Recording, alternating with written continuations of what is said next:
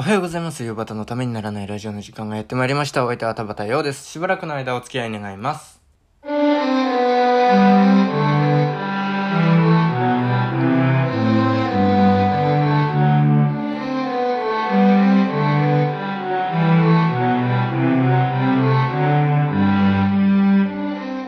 はい、改めましておはようございます。田畑陽です。えー、ま昨日、初めて行ったてきました。えー、池袋演芸場という、まあ、池袋駅、えーから、西口からね、あの、出てすぐのところにあるところなんですよ。えー西一番街ってところの、ところにある、ね、えー、あれ、西一番街？うん、うん、そうそうそう。あの、ウエストゲートパークの方ですよ。うん、池袋、西口公園。えーまあ、石平さん原作の、ああの伝説のあっちの方です。はい。えー私はあの本大好きなんですけど。で、ドラマもね、ドラマ高校のと、高校の時に本好きで読んでて、で、もう、えー、なんだっけ。そう、ドラマをね、見ようと思ったんですよ。うん、めっちゃくちゃそうそうたるメンバーが出てるじゃないですか。長瀬智也さん、それから、窪塚洋介さん、えー、ヤマピーも出てるし、あとは、なんだっけ、坂口健二さん、うん、など、など、などで、加藤愛さんとかね、えー、安倍貞夫さん、えー渡辺謙さん、もうすごいですよ。とにかく、見たかったんですけど、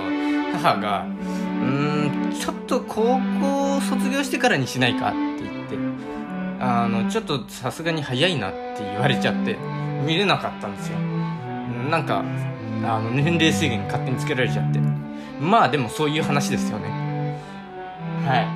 で、まあ、ちょっと話ずれたんですけど、まあ、昨日初めて池袋演芸場、えー、浅草と、まあ、東京には浅草、池袋、新宿、えー上野にあるんですけども、浅草と新宿はよく行くんですけど、初めて池袋に行ってきました。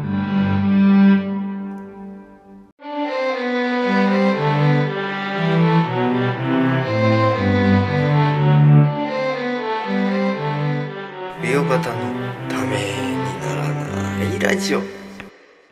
はい。えー、まあ、池袋行って、まあ、なんか、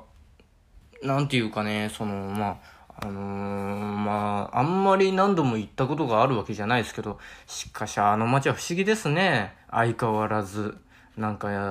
西口に東部があって、東口に西部があるっていう、よくわかんないですけどもね。あのーまあ、何を思ってあしたのかはよくわかんないんですけど、まあ、あのーね、ついてそうそう、やっぱ、あんま行かないんで、あの、池袋演芸場も初めてだったし、池袋にもうあんまり用はないんで行かないんですよ。うちからもそんな近いとは言えないですしね。なので、ちょっとね、だったら新宿、新宿で降りちゃうかな。っていうところなんで、うん、やっぱりね、池袋まで行かないんで、うん、そういうわけで、は、ちょっとね、池袋は久しぶりだし、池袋演芸場は初めてだしっていう、うーでも、で、も場所わからないですけどね。で、なんか駅出てたところに、あの、地図があって。でもなんかそれ見てると、あの、初めて埼玉から出てきたみたいな感じになって嫌だなってすっごい思って言いましたよね。なんかやっぱりあの、埼玉人と間違えられるのは横浜人のプライドが許さないというかね、いうところはありましたけど、がっつり地図見てここかっつって、あの、できるだけさらっと見るようにしましたね。さらっと地図見て、あの辺かなって当たりつけて。で、帰りにあの、ウエストゲートパーク寄ってきましたけど、えー、あの、ドラマの時とは随分と様が変わって、なんか、あの、モダンに、スタイリッシュに、おしゃれになってましたね。あの時の若干なんかごちゃっとした感じは、えー、もうないというね。えー、なんかカラーギャングはもういないんだろうな、なんていうふうに思いながら、えー、いるのかなっていう。もう今や、あのー埼玉人と、あのー外国の方しかいらっしゃらないんだろうなっていう、ね、街になってましたけども。まあ、池袋演芸場、まあ、駅から3分くらい、3分もないか、すぐのところにあって。で、まあなんか、キャパがね、すごく少なくって、で、マイクなしで喋れるくらいの、えー、ところですよ。マイクなしで声が届く。後ろ、一番後ろまで。そういう場所でなんか結構いっぱい入ってましたね。火曜日の昼間からあんなところにいる大人ってどういう人たちなんだろうってすごい思いますけどもね。えー、まあ、火曜日が休みだったという、そういう風に捉えていきたいと思いますけども。えーと、まあ、あの、行くにあたっていろいろなんか思ってること、最近電車に乗ってたりしてて思うことというかね、えーと、ね、なんか、あのー、まあ、電車の窓今開いてるじゃないですか。その3密を避けるために、換気するためにっていうので。そうするとやっぱ外の音がわーって入ってきちゃって、あの、今までずっと結構イヤホンして音楽とか聴いてたり、音楽とか落語とか聴いてたりしてたんですけど、まあ聞きづらいんですよね、イヤホンの音が聞き取りづらいんで、自然と読み物だけになるっていう感じですかね。で、そうすると、まあ読み物読まないと、あ、で、読み物ね、あの、三島由紀夫初めて、もう、純文学とか全く読まないんですけども、あの、又吉大先生のしか読まないんですけども、あのー、まあ、チャップリンので自伝が読み終わって、で、うん、まあ、泣きながら読み終わったというところで、あのー、まあ、あの、前にもお話ししましたけど、三島由紀夫 VS 東大全教徒の映画を見てたんで、ちょっと三島由紀夫読んでみようかなと思って、ちょっと、あのー、父のね、あの本棚から拝借してきたんですよ。えー、金色と、えー、金閣寺ですか。で、まあ、金色読み始めたんですけど、えー、まあ、年代順に行くと金色が先で金閣寺が後っていうことなんで、まあ、その年代順に読もうかなと思って読み始めたんですけど、まあ、言葉が難しくってね、なかなか進まないんですよ。あと、やたと理屈っぽいところがありますね。えー、なんだろうな うん、読みづらいというかね。まあまあ、海外の本の翻訳って、あの、読みづらいなと思ってたんですよ。チャップリンの自伝も含めて。なんですけど、なんか、輪かけて読みづらいっていうね。うん。なんだったら、太宰の方が読みやすいのかなとか思ったりして。太宰読みやすいでしょうね。太宰の方が先のはずなんですけどね、世代的にはね。あの、私、知読なので、これがいつ読み終わるのか全くわかんないんですけど、今ね、あの、私の目の前読まないといけない本リストみたいなのがあって。で、今、9冊並んでるんですよ。はい。なのでね、ちょっと、ど、いつ読み終わるのかなっていう、もう、めちゃくちゃ知読なんですよ。1週間に1冊も読み終わらないような人間なんで、2週間で1冊いけるかいけないかくらいなんで、もうちょっと、この先が思いやられるなっていう目の前を見ててちょっとクラクラしてます。はい。で、まあちょっと話が変わりま、それましたけど、えー、まあいろんなものに、まあその本を読まないとなると、まあいろんなものに意識がいきますわね。窓の外のものとか。えー、まあ散々、あのー、望月ひなせさんのゲスト会に、電車の外見るのって、もうさいあの子供くらいしかやらないんじゃないかって言ってたくせにわあの今になって私も見てるっていうね、えー、本当に申し訳ない限りだなという、えー、感じですけども。まあでも、まあ外を見る以上になんか乗ってるお客さんを見てるというかね。まあみんなスマホいじってますね。ね本読んでる人が少ないっていうね。で、新聞読んでる人はもう誰もいないっていう感じですよね。もう、私が子供の頃は、まだ新聞を読んでるおじさんがいたんですよ。電車の中に。なんですけど、もう今やね、スマホ一つあればニュース見れますから。で、まあ本を読んでる人は、あの、いたりいなかったりっていう、もう、あの、オセロみたいにひっくり返したくなりますよね。あの、スマホがあ本がね、こう、端に2人いて、間全員スマホだともう、バババババってひっくり返して、あのー、スマホからね、こう、本に変えたくなりますよね。そんなようなことを思いながら電車の中でぼーっと乗ってましたけども。えー、まあそんな感じで、うん、まあなんかね、ぼーっと、いろんな人を見てますよ。こんな人が乗ってるんだ、みたいな。まあ、日焼けしたね、スポーツ少年、まあ高校生くらいですかね、が、あのね、黒いマスクして乗ってたんですよ。もう、あれ見た時にはね、もう、顔の表と裏がわからねえなとか思っちゃいましたけどもね。で、それを思った後に、あれ？これって差別発言になっちゃうのかとか思った瞬間に、あのー、去年でしたっけ ?A マッソ、あのー、お笑い芸人漫才師の A マッソがね、あの、大阪直美さんの、あのー、ことを、まあ、ネタにした時に、あの、大批判を受けたというか、まあ、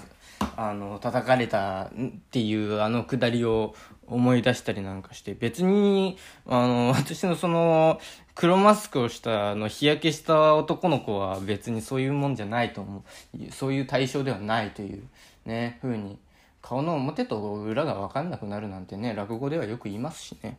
あの、別に、だからまあ落語がね、ちょっと古い、そういうところをアップデートされてないっていうところはあるんですけど、まあそんなようなことを思いながらね、ああとね、まあ私、あのー、結構自分でも気になっちゃうから、まあ自戒の念っていうのもありのなんですけども、まあ、やっぱくしゃみしてる、まあこのご時世っていうのもありますし、あの、くしゃみしてる人とかね、咳してる人見たら、まあちょっと気になるんですよね、電車の中とかでね。まあ、でも自分もくしゃみしちゃいますしね。あの、くしゃみ、まあ、なんとうんですかね。温度の差みたいなのでくしゃみが出るというか、まあなんかよくわかんないですけども、くしゃみ出るんですよ。くしゃみストなんですよ。で、まあマスクしてるから手で押さえるあれもないんですけど、まああの普段だったら、まあ手で咳とかくしゃみとかするときは押さえるようにしてます、もちろん。で、してない人見た時になんだこいつってちょっと思っちゃったりして。でも、なんかその、思っちゃう自分も嫌なんですよね。思いたくないなっていうのがあって。で、まあ、その、次回、だから次回の念もありっていう、さっき言ったんですけど、なあそうすると、なんか、どう見たら、どういうふうにそういう人たちを見てたら、うーん、なんか、嫌な気分にならないかなというか、あの、まあ、あの、温かい目で見られるかなというかね、いうのを思った時に、うん、くしゃみしてる人を見た時に、あ、この人噂されてるんだなって 思えばいいんじゃないかなっていうふうに思ってて。で、まあ噂されたらくしゃみ出るって言うじゃないですか。で、私もまあくしゃみ、あの、理由がわからないくしゃみが出た時には、あの、噂されてるなっていうふうに思ってるんですけども、うん、まあその程度にね、思っておいて、で、まあ咳してる人を見たら、まああの、絵描きなんだろうなと、画家なんだろうなっていうふうに、えー、思うと。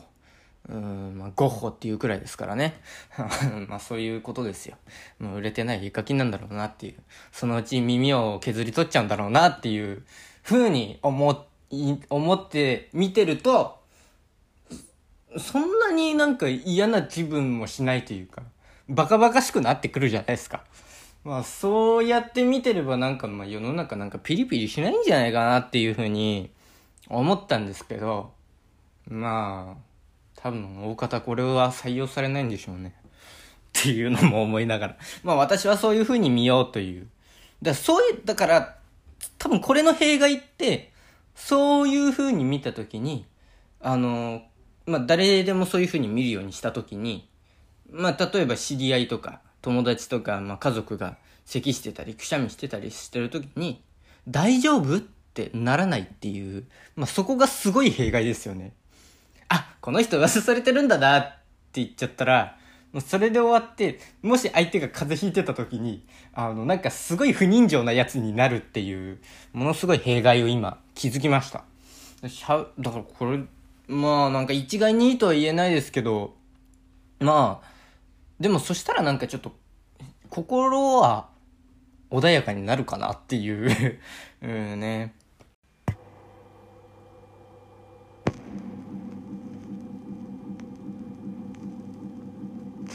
ウヨバタプレゼンツためにならないラディオ